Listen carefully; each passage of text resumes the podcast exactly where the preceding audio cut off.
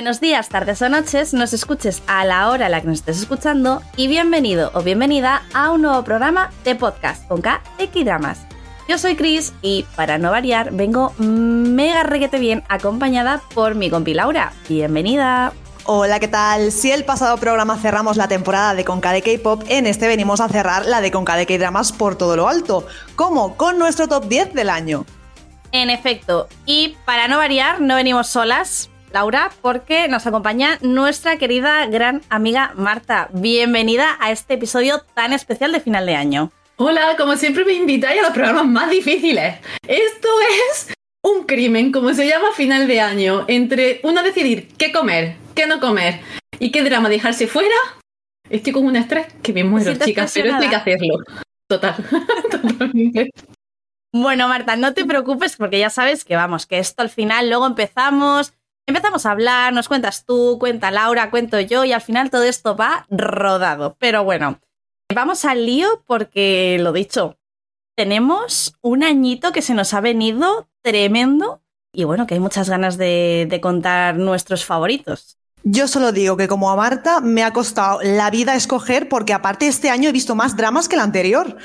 Yo creo, Laura, que es que tu reto año tras año es superarte en ver dramas, porque yo solo sé que de repente me dices, no, estoy viendo este drama en emisión, este drama en emisión, este drama en emisión, este drama en emisión. Y bueno, yo por si acaso no lo he dicho aquí todavía, eh, me dan ansiedad los dramas en emisión, pero bueno, Vamos a dejarnos de tonterías, vamos a ir al lío, vamos a empezar con nuestro top 10, que hay que decir, dato importantísimo, es un top 10, pero cogido con pinzas, ¿vale? Porque hemos juntado el top de Marta, el top de la Laura y el top de aquí, una doña. Hemos hecho un batiburrillo y lo hemos ordenado un poco como hemos querido, ¿vale? Bueno, lo he ordenado yo y aún así me debería pegar porque, bueno, en el, último puesto he puesto mi favorito, pero bueno, no voy a entrar en detalles. Vamos a empezar con el primero, que es Tan, tan, Our Beloved Summer. Chicas, ¿qué os pareció este drama? Bueno, que os voy a contar yo. De hecho, es mi top 1 personal, así que bueno, sobran las palabras, me pareció súper maravilloso, especial, me llenó un montón el corazón y como el top del año anterior, ¿os acordáis que el mío fue Hometown Cha Cha Cha? Pues más o menos los mismos sentimientos, ¿no? Me transmitió, me dejó el corazón calentito y bueno, la pareja es maravillosa, así que me gustó todo en general y sobre todo la banda sonora que la canta Tae de BTS. Y además, Our Beloved Summer tiene la particularidad de que es del 2021, es decir, que empezó justo a finales del año pasado, y esto nos pasa todos los años, yo creo que es importante siempre decirlo, porque la gente dice, si está en el 2021, es del 2021. Pues, señor, señora, si no lo hemos visto, eh, me hace falta poder verlo y ya lo meteré yo cuando a mí me dé la gana. Y ese no me da la gana en el 2022. Entonces, como ha dicho Laura, Orbeloved Summer fue ese que nos empezó el año o nos cerró el año, ya depende de cómo lo queramos decir, perfectamente. O sea, este era calentito en Slice of Life maravilloso y los protagonistas, pues, Choi Gu-sik y Kim Jamin, que, que nos encanta. Así que totalmente top de Laura y top de todo el mundo, yo creo. Top de todo el mundo. Top de todo el mundo. Al final es como has dicho tú, Marta. O sea, o te pilló que lo empezaste acabando el año o empezándolo. En mi caso, empezándolo, yo creo que fue. Y yo lo he dicho, es de estos dramas que para mí fue una sorpresa. No esperaba nada. Mm, no lo, lo digo tanto como para bien como para mal, ¿vale? Que no es nada ni negativo ni positivo, me refiero. Pero me sorprendió gratamente y de estos dramas que dices, venga, otro capítulo más, otro capítulo más, otro capítulo más, y te plantas a las mil de la noche viendo Overlap Summer. Así que este sin duda tenía que estar aquí. Y bueno, vamos a seguir con otro, que de hecho este Laura y yo lo vimos en conjunto con toda la comunidad de Discord. De hecho, creo que viniste tú también, Marta, a hablar de él en el podcast, y es ni más ni menos que Tomorrow. Yo he de decir que estoy sin palabras con este drama. Y yo sé que eso a Laura le sorprende. La verdad es que sí, pero bueno, me hace muy feliz escucharte, porque en efecto lo vimos ahí en conjunto, fue súper especial. Y sí, vino Marta aquí a comentarlo, también fue un programa que me encantó, de hecho, porque ya sabéis que aquí la Marta habla muy bien y quedó un programa estupendo. Y buah, es que cada capítulo se superaba, hay historias que yo no me olvido de ellas y sobre todo las que más nos han hecho llorar. Así que tenía que estar aquí sí o sí. Fantástico papel de Ruwon, bueno, del trío Calavera en general y de todo el elenco, pero me quedo con Ruwon porque la verdad es que me ha sorprendido un montón. Yo de él no había visto mm, todos los dramas que tienen, y mucho menos. Y a partir de ahí es como que me empecé a interesar más por su faceta como actor, porque nosotras lo seguíamos en realidad por su carrera como cantante, que está en SF9. De hecho, antes de darle la palabra a Marta, tengo que mencionar que a mí algo que me ha sorprendido es que ahora veo SF9, veo a Rowan y no, no me encaja. Me encaja en el papel de la parca, en el papel de actor, y ahora es como cuando se le da tan bien a un idol actuar, es como que luego ya me cuesta mucho verlo en los dos mundos. No sé si me explico. Pero es que aquí el papel es tremendísimo. Y entonces te descuadra totalmente. Pero es que Tomorrow yo creo que tal y como hablamos hace unos meses, a nivel creativo es pura fantasía. De lo mejor que hemos visto este 2022 de lejos. Va a estar en el top de muchísima gente. Y tiene esa cosa que tiene una serie que te lleva a hablar del más allá, a recolectar y clasificar alma. Y tú dices, ¿quién va a hacer una serie y va a estar bien? ¿Cómo va a estar bien eso? Pues, en Corea no pasa nada. Venga usted aquí a Corea, a los K-dramas y sin ningún problema lo compras, te encanta, quieres muchísimo más. Y este para nada tiene los típicos personajes y los actores están que se salen. Merece la pena. Bueno, y ahora pasamos a otro que me parece que también va a estar en el top de mucha gente. Súper divertido, súper genial. Y no es nada más y nada menos que a Business Proposal, que yo lo vi con la Cris, además, en su casa, despertando a sus vecinos. Bueno, despertando o no sé, pero seguro que nos escucharon chillar. Escúchame, es que lo que mmm, disfrutamos este drama, o sea, ya de por sí fue un drama es el típico K-drama de comedia romántica que a quien no le gusta una buena comedia romántica. Una buena comedia romántica, ¿eh? Que hemos tenido comedias románticas que han sido un poco jibri jibri este año. Pero esta en concreto ha sido todo lo que queremos de una comedia romántica. Divertida, entretenida, con momentos que dices, es que no puedo parar de reír, es que me duele la tripa de tanto reírme. Y bueno, es que además con un elenco con la Kim Sejong, que bueno, yo creo que este año estamos todos enamorados de ella, aún más. Y bueno, yo no le conocía hasta ahora, pero su compañero, que es Angio Shop, que también me ha parecido una estrella tremenda, por no mencionar que sé que si no me vais a pegar las dos, tanto Laura como Marta, a la pareja secundaria, ¿eh?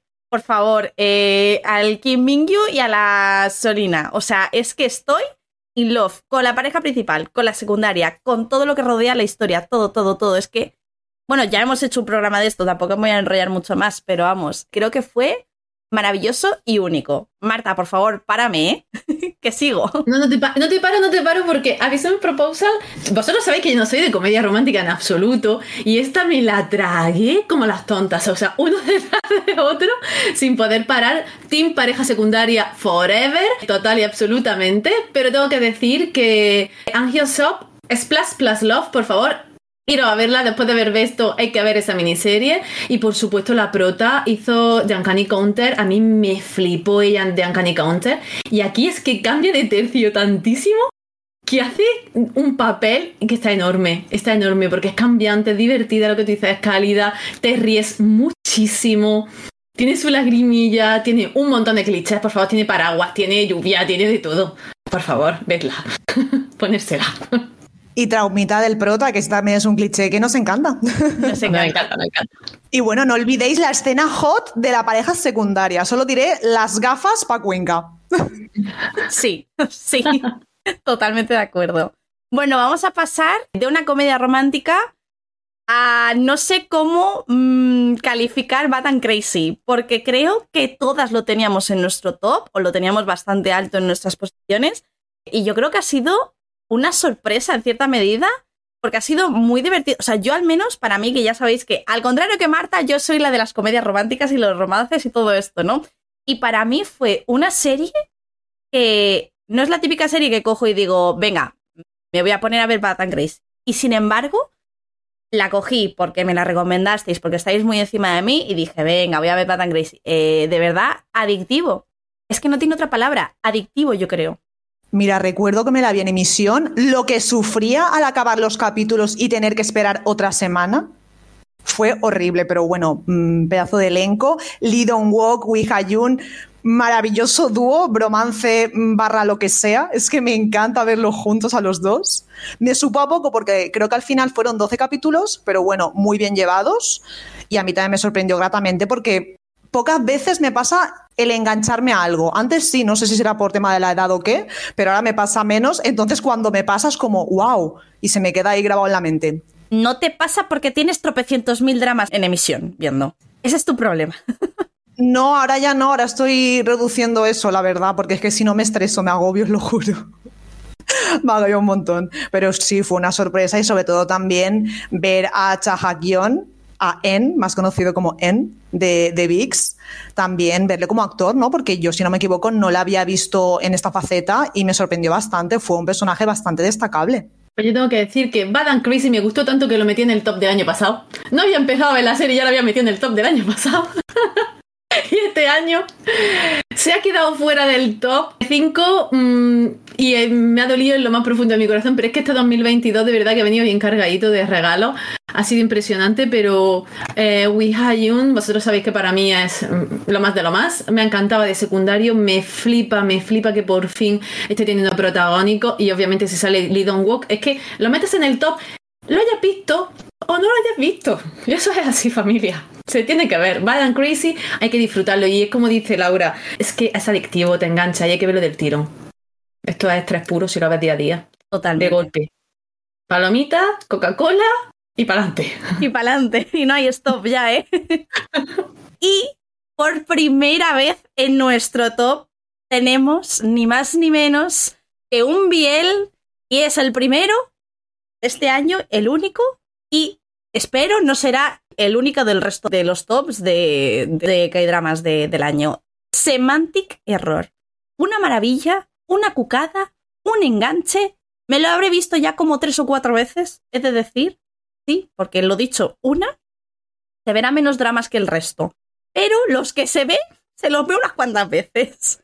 ¿Qué decir de esta maravilla? Este fue un enganche. Oye, bien. Eh, Laura dice, hay que ver esto. Y yo no siempre le hago caso, voy a decirlo aquí en directo, no siempre le hago caso. Pero cuando le hago caso me sale muy bien siempre. Así que escuchad lo que dice Laura y vedlo todo, porque siempre tiene razón. Hasta que no la tienes, que luego hablaremos también de eso. Eh, este es un Enemies to Lovers perfecto, por favor, por muy corazón de hielo que sea, y yo de eso, yo sé un rato. Esta trama atrapa, tiene risa, eh, una tensión sexual no resuelta. Hola, hay que verlo, hay que verlo, hay que ponérselo. Al borde del sofá. Eh, vamos, a tope, ponérolo, por favor. Es cortito, es precioso. Como ha dicho Laura, es uno de estos dramas que yo no sé por qué mis vecinos no me han echado ya del edificio. Porque yo a cada cosa que pasaba, yo pegaba un grito en mi casa. Pero bueno, Laura, cuéntame, porque también sé que para ti fue un drama que ha marcado un antes y un después. Efectivamente, un antes y un después, no solo para nosotras, sino en general, porque claro, hay poquitos biels que se hagan más o menos famosos. Este fue uno de ellos que pegó el pelotazo y bueno, gracias a él, Yae Chan, que es uno de los protagonistas que está en el grupo de KZ, pegó un pelotazo y claro, a su vez el grupo, ¿no? Se hizo más reconocido porque pasaron como de mil ventas a cien mil. Bueno, una locura impresionante. Y bueno, el otro chico también, Park Seo-ham, hay que mencionarlo, ex miembro de KNK, pero que los dos tienen una química súper bonita y estoy deseando que me salga el Park Seo-ham de la Mili para ver la segunda temporada, que me la hagan ya, que nos la den ya.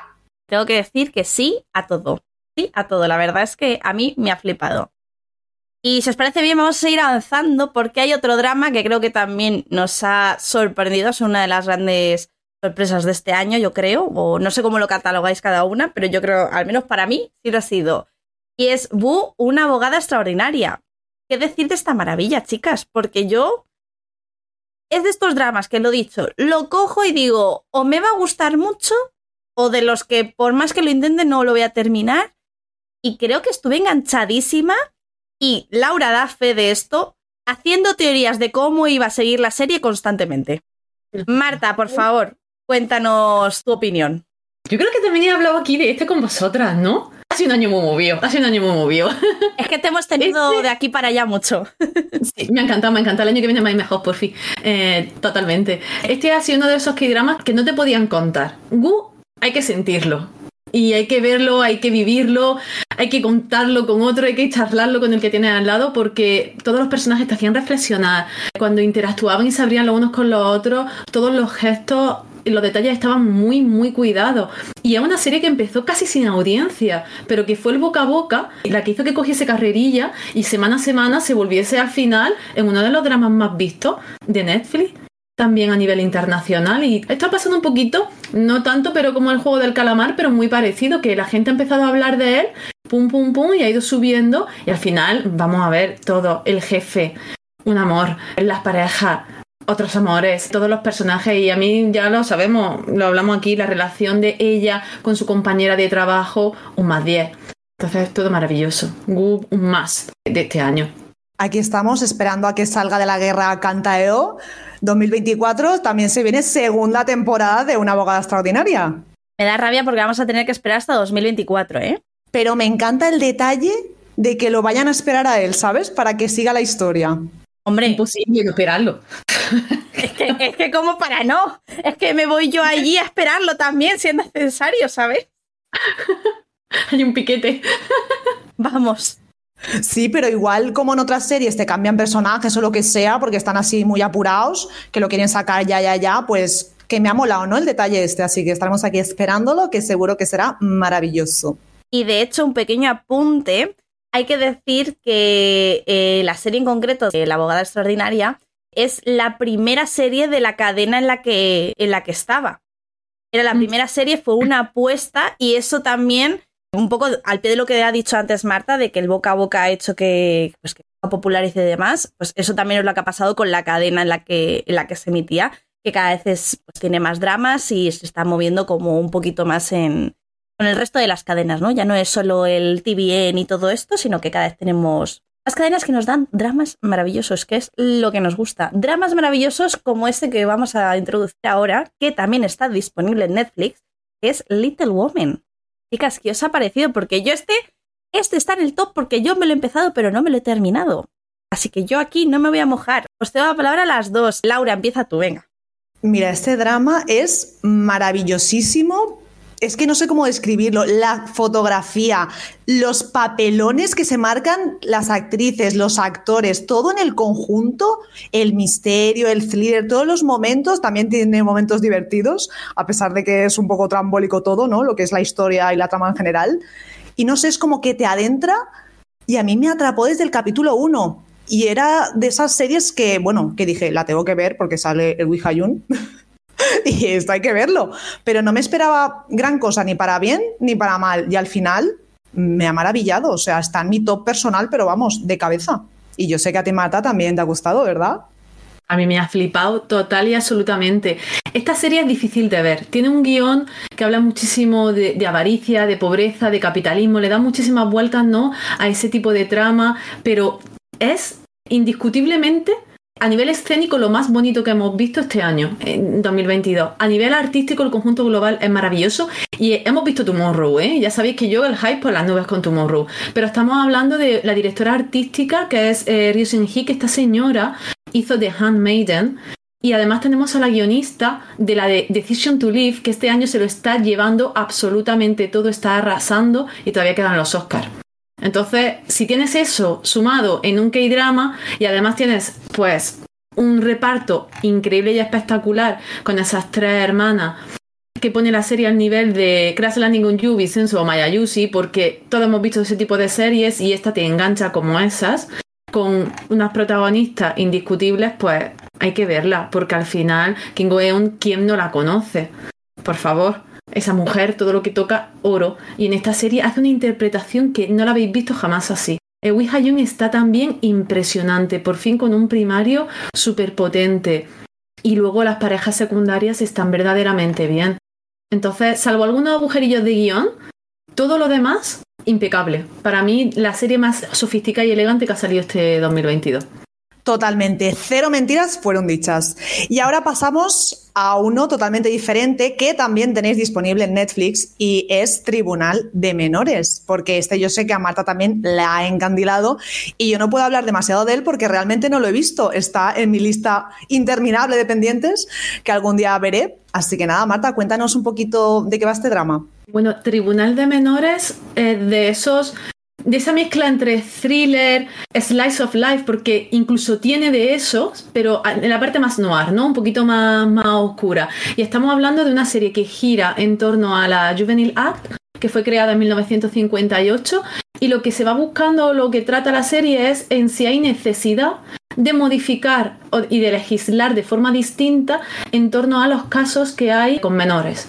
Y a día de hoy, pues claro, una ley de 1958 en el 2022-23 que ya vamos, eh, totalmente necesaria, igual que ocurre en España, en Corea. Y además con una intérprete que es Kim Hye-so, que esa mujer mm, lo que haga lo hace bien en tribunales de menores, no es, que os la vais a comer. Y la podéis ver con vuestros padres, con vuestros hermanos, con vuestros amigos, eh, con la pareja. Engancha, engancha muchísimo. Va mucho más allá del típico drama legal que siempre vemos que solo están en, el juzgado. No, para nada.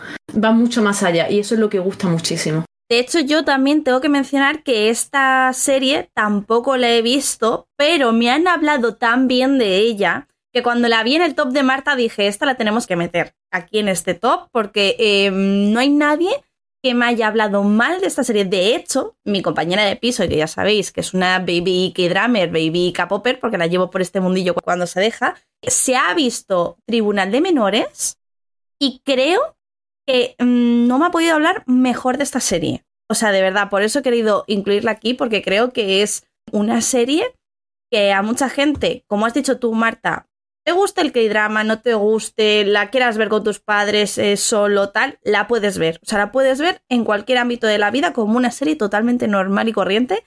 Que bueno, que es lo que son los K-dramas, pero bueno, pero coreana. Y vamos a pasar a otra, chicas, que también está por cierto, en Netflix parece que, bueno, es que Netflix nos trae muchas cositas y este año las joyitas de Netflix, ojo con las joyitas de Netflix. Y esta yo creo que también ha sido una sorpresa que es The Sound of Magic. Una historia única. Es que creo que no hay otra palabra para definirla, una historia única que yo creo que nos ha encandilado de maneras muy diferentes a cada persona, porque cada persona ha vivido la historia de una manera muy suya. Y yo estoy flipando porque cuando me puse a hacer mi top, yo dije, guau, es que of Magic, en verdad, me ha encantado. En el fondo, me ha encantado. Y teníamos que traerla aquí, por supuesto. Laura, ¿tú cómo has vivido The Sound of Magic? Que de hecho es otro de estos dramas que hemos visto más o menos juntas. Exacto, y de hecho tenemos un programa especial dedicado a él con nuestro amigo Johnny. Y este drama, recuerdo que dije que al principio se me estaba haciendo bola y ya a partir de la mitad, en el cuarto, porque creo que tiene ocho, ¿verdad? Es cortita. Mm. Pues a partir de la mitad es cuando se puso más interesante y me explotó un poco la cabeza en plan de, a ver, eh, ¿qué está pasando aquí? O sea, es raro, ¿no? Que algo te enganche después, pero bueno, suele pasar, siempre hay excepciones. Y lo vi por la trama, acá Juan y Job, las cosas como son. Yo lo vi por la otra trama, así que estás perdonada. The Sound of Magic, eh, yo creo que es uno de los dramas que mejor se asienta conforme pasan los meses. De todo el 2022, yo es de los que mejor recuerdo tengo. La banda sonora me flipa, me la pongo casi todos los días en la lista de Spotify. Y es verdad que no es perfecta, pero no se aleja mucho. Para mí, de verdad, es de estas series que yo no vería un musical en la vida, pero me da Corea del Sur un musical y Marta hace un musical. Lo hace Ye Wook y me veo siete. Y si me ponen otros siete justo después también y no me levanto de la silla espectacular, de verdad. Esconde un guion que tiene una crueldad tremenda porque los personajes sufren y sufren muchísimo, pero además tiene un tratamiento social excelente y de verdad que está todo cuadrado en el momento perfecto con el toque de rosa justo, pero con muchísimo color, muy dinámico, muy fantasioso. Y estáis hablando con una persona a la que le encanta el thriller noir total y absolutamente y la serie es basada en hechos reales, pero es que esta te lo pones y te lo comes y cuando se acaba y piensas en él dices qué bonita fue, cómo lo disfrute. Merece la pena totalmente. Es que es precisamente a mí lo que me ha pasado, que cada vez que recuerdo The Sound of Magic me gusta más, cada vez me gusta mm. más. Y yo creo que es eso, es una la típica serie que te hace pensar, que te hace darle vueltas, porque luego al final ves la historia de una manera y luego te das cuenta de que es de otra totalmente diferente y me parece muy mágica, vamos a decirlo así, y lo dicho, esta no, no podía faltar en nuestro top. Y terminando el top, por último, pero no por ello menos importante, Tan, tan, tan. Por favor, chicas, pretender que estáis sorprendidas. Alquimia de almas. Creo que Laura está hasta las narices de que le hable de alquimia de almas. Estoy tan hasta las narices que me la ha empezado y topa que se cae que no. No, no, no, tengo que decir que me está gustando, ¿eh? que yo no soy así muy de este tipo de series y se lo dije a Chris, que me ha sorprendido para bien, no esperaba nada y ojito, ojito, pinta muy, muy bien, así que a ver, a ver qué tal.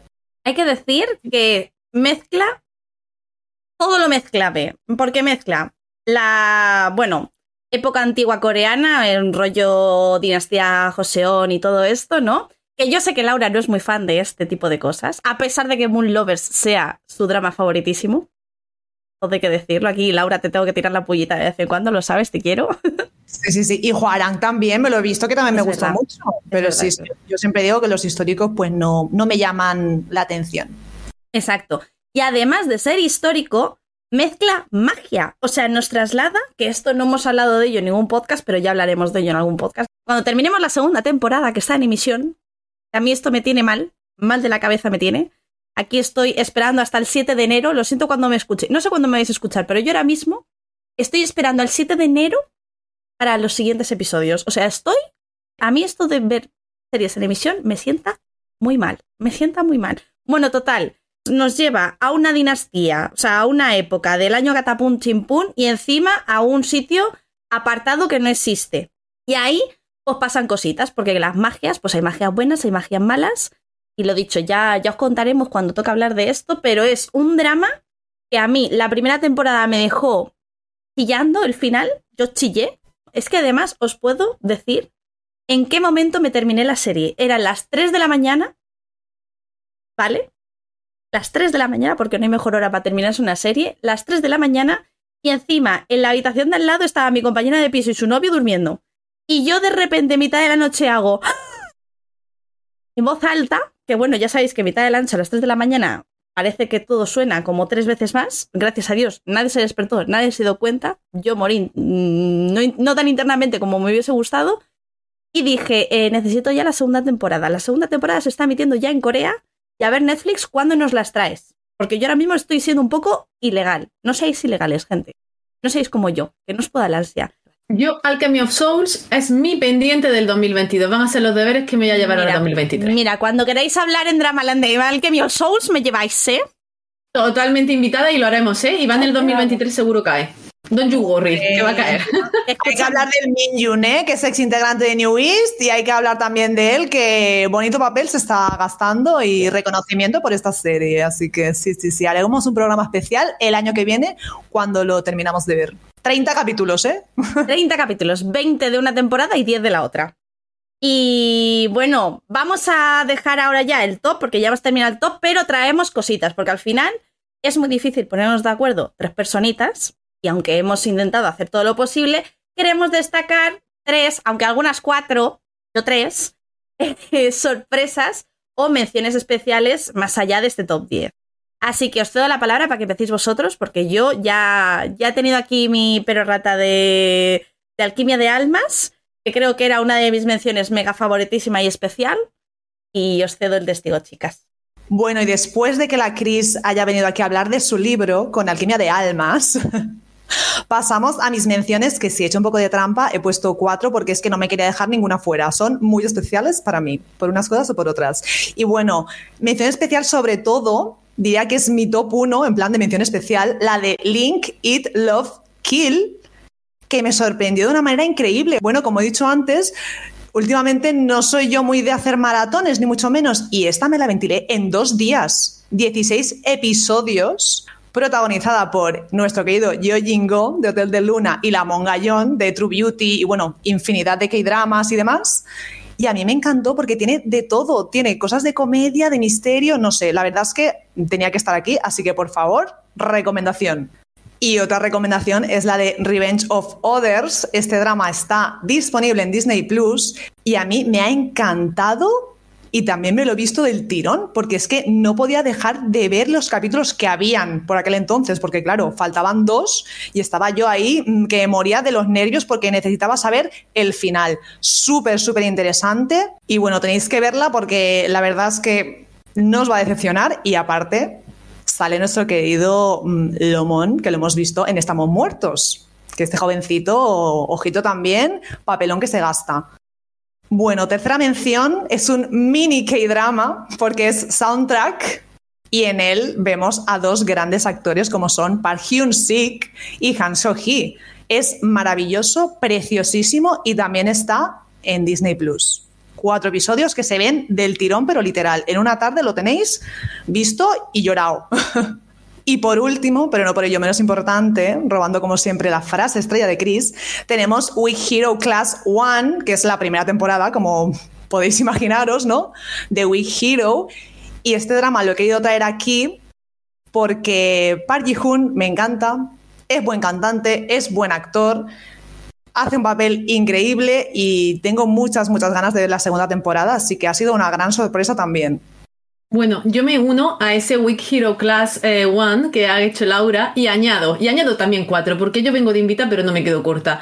Eh, Through the Darkness, altamente recomendable. Este es, y aquí adelanto spoiler eh, alert, mi número uno de Dramaland este 2022. True the Darkness tiene como primer motivo a Kim Nangil, perfecto, un true crime de esos increíble que te hace ir de lleno a cómo se creó el trabajo y la división de perfiladores criminalísticos dentro de Corea del Sur. Así que este, si te gusta el thriller, tienes que absolutamente verlo.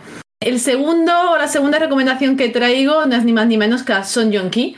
Eh, siempre que traiga a Son Jong Ki, eso es de gente de bien. Y por lo tanto, hay que ver Ribbon Reach este año. Impresionante, la podéis ver en Viki. Un capítulo al día, familia. No hace falta verlo de maratón, es una hora y cuarto. Es espectacular para ver y para conocer un poquito cómo se vivía en Corea, pues todos los eventos eh, de estos 20, 25 últimos años que hemos vivido. Juegos Olímpicos, la caída de las Torres Gemelas, incluso el Titanic, la salida de la peli del Titanic. Merece muchísimo la pena ver cómo evolucionó todo el proceso de, construcción de, la Seúl que conocemos a día de hoy. Eh, la tercera, en Call, por favor, Kang Haneul. Es imposible no traer a Kang Haneul a un top de, cualquier cosa. Vedla, qué bonita es. La relación con la abuela de la familia es una preciosidad absoluta y habla de una familia que, de una mujer que tuvo que, abandonar a su familia en Corea del Norte y pudo viajar hasta Corea del Sur y allí luego pues, vuelve a reencontrarse con su pasado. Preciosa. en Call, de verdad, un must. Y si como a mí os encanta la acción y por supuesto ahí entran los bomberos, los policías, mm, los médicos, pues hay que ver The First Responders, que va a tener dos temporadas está a punto de terminar la primera hora. Vedla. Además, totalmente Kim Rae-won, Doctors, Black Knight, hay que verla. Esas son mis cuatro recomendaciones. Va a estar hablándose todo el 2023 de ella. Recomendaciones y predicciones, ¿eh? Por esta última frase, Marta. Yo, vale, os traigo también tres. Yo creo que soy la única que ha cumplido la norma de traer tres.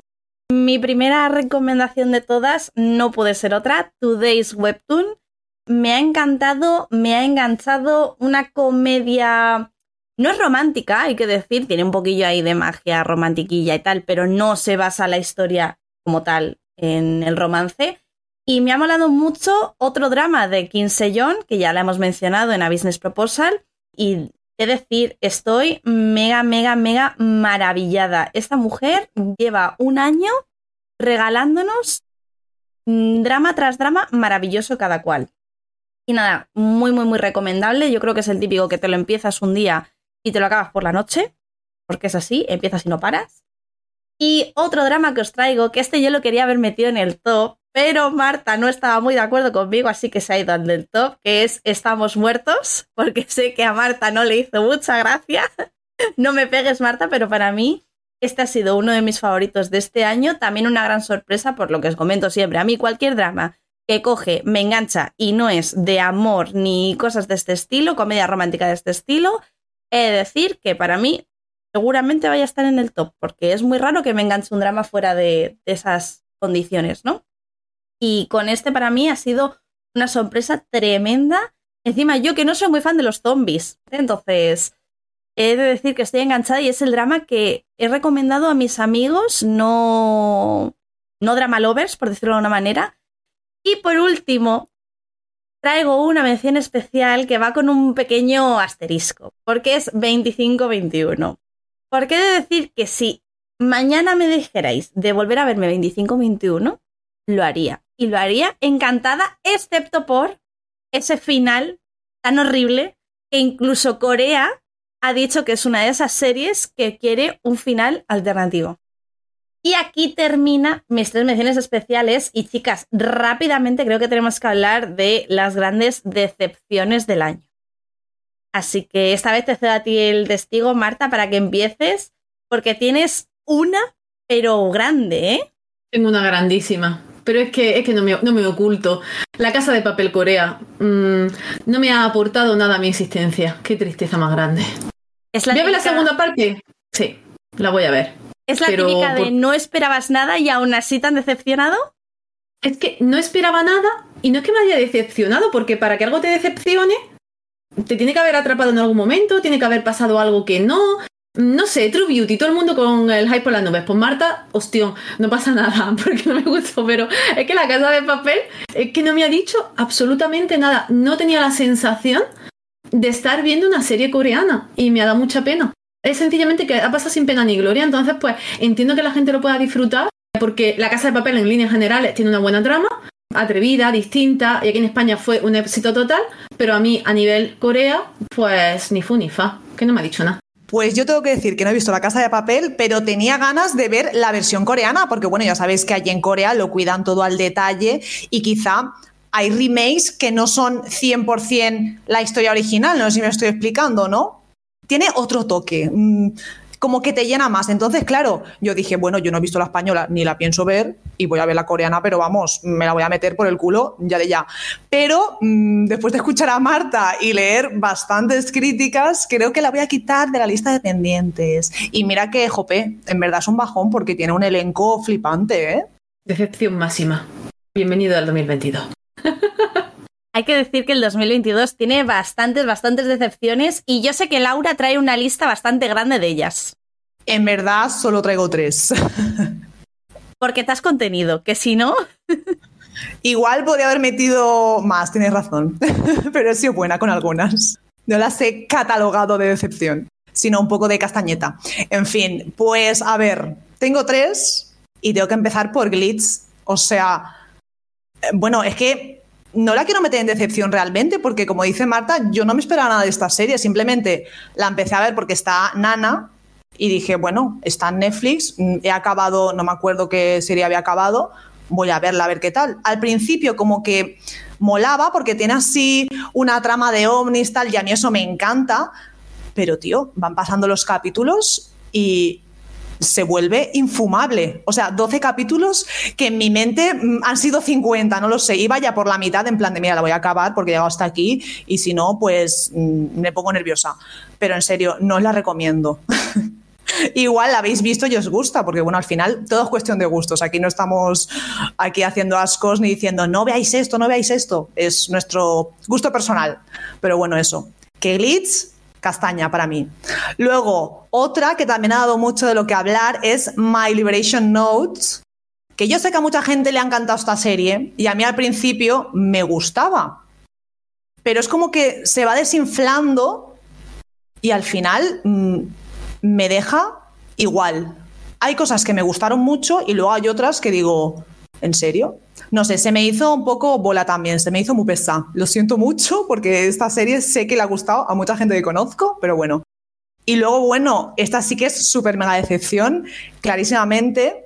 Y aparte la comparto con Chris. Así que, Chris, háblanos de ella.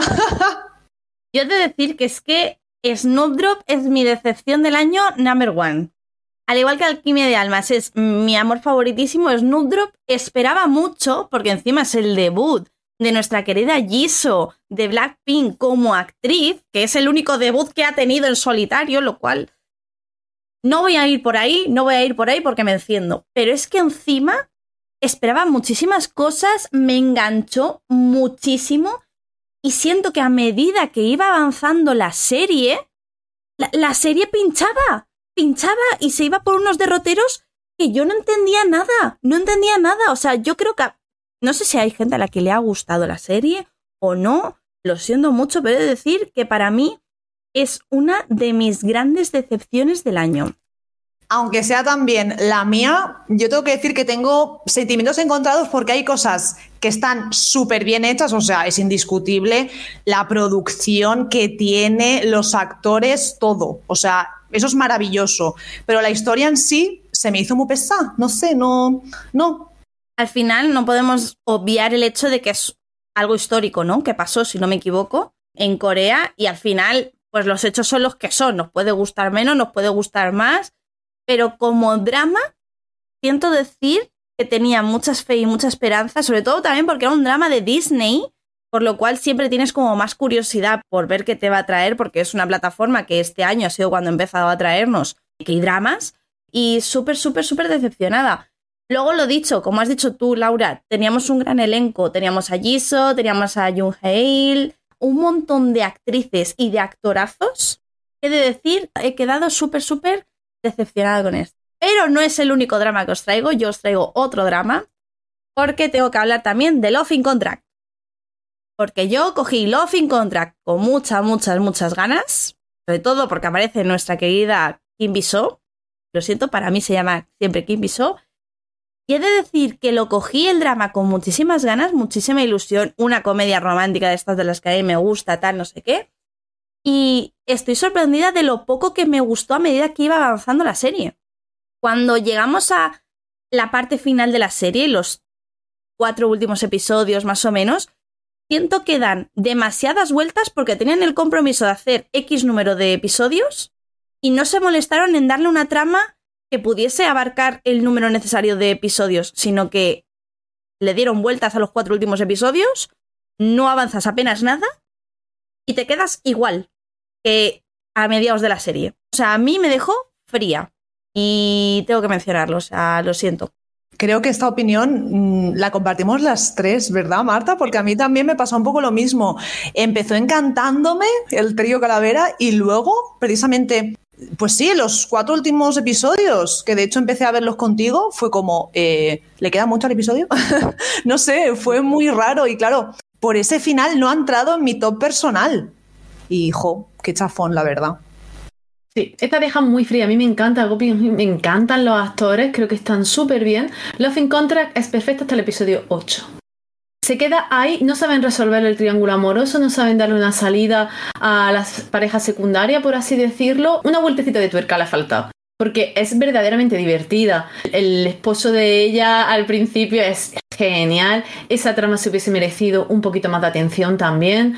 Eh, hay muchas cositas que son muy mejorables. Y es verdad que, bueno, pues hemos visto a Business Proposal y al final pues se queda como la comedia romántica del año, indiscutiblemente porque Love in Contract no ha sabido estar a la altura. Y a mí Love in Contract con el reparto que tiene estaba para mí en el top sin haberla visto, pero ha caído, vamos a pegar un ostión a partir del episodio 8 tremendo y está fuera fuera totalmente. De hecho, por el final es lo mismo que le ha pasado a mucha gente con Big Mouth. Yo la tengo en el top, creo que en el top 3, porque mm, es que es maravillosa la serie, pero sí es cierto que el final no está a gusto de todos, pero bueno, me he colado así modo recomendación rápida. Laura no termina sin...